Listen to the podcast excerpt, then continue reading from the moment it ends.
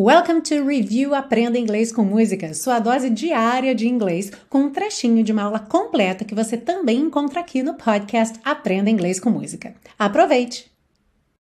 Na frase And you light me up when you ring my bell, e você me ilumina quando você toca a minha campainha. Então, como eu falei com você lá na parte 1, essa expressão to ring one's bell tem aí diferentes significados. E percebe que eu falei to ring one's bell. Esse one aí significa uma pessoa, ok? E aí o apóstrofo S fazendo então o possessivo, ou seja, to ring my bell, to ring your bell, to ring his bell, her bell, ok? Então, de uma forma generalizada, to ring one's bell.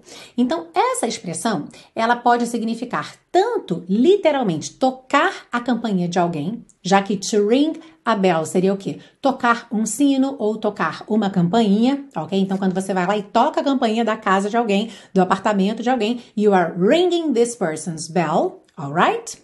Mas a gente tem vários outros significados para essa expressão. Olha só, bater com força na cabeça de alguém. Até tem mesmo essa sonoplastia em desenho animado, né? Quando alguém bate na cabeça do outro, pem, faz aquele barulhinho de sino. Então isso também é to ring one's bell. Para além disso, quando algo ou alguém te agrada, te satisfaz, você também pode dizer that rings my bell. Desde uma comida, é, um seriado, um filme, um programa qualquer, o okay, que você gosta, que aquilo te agradou, que aquilo atendeu às suas suas expectativas. So you can say that rings my bell.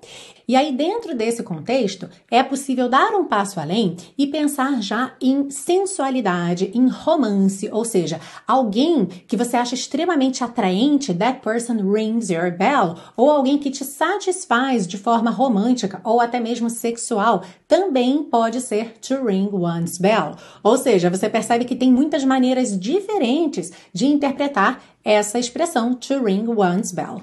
Aqui na música, é claro que a gente poderia ter esses dois últimos significados, ok? De satisfação, de excitação, mas também o primeiro significado de tocar a campainha para um casal de namorados que não mora juntos também faria muito sentido, certo? Que ele se ilumina quando ela chega na casa dele, quando ela toca a campainha dele. Então, duplo sentido aí, ou múltiplos sentidos aí, cada um vai tirar sua própria interpretação.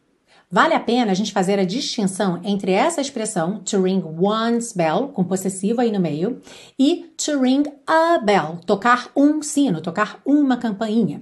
Porque essa última, to ring a bell, geralmente ela vai ser equivalente àquele nosso não me é estranho, sabe? Ou seja, quando algo te traz uma lembrança, mas é uma lembrança parcial, você não consegue lembrar os detalhes. Então, se eu falo para você, por exemplo, de um Paulo, e aí você fala, nossa, esse nome não me é estranho, mas eu não lembro exatamente quem é. Ok? Pode ser um lugar, pode ser qualquer tipo de memória, de informação. Então você pode dizer que essa informação, esse nome, esse lugar rings a bell. E aí já está implícito que você tem algum tipo de memória relacionado àquilo, mas não lembra 100% dos detalhes. Alright? You're a falling star. You're the getaway car. You're the line in the sand when I go too far. You're the swimming pool on an August day. And you're the perfect thing to say. Ah, e se você busca um curso de inglês passo a passo com a minha orientação, conheça o Intensivo de Inglês da Teacher Milena, meu curso de inglês que te oferece 30 dias de garantia incondicional. Saiba mais em www.intensivo.teachermilena.com.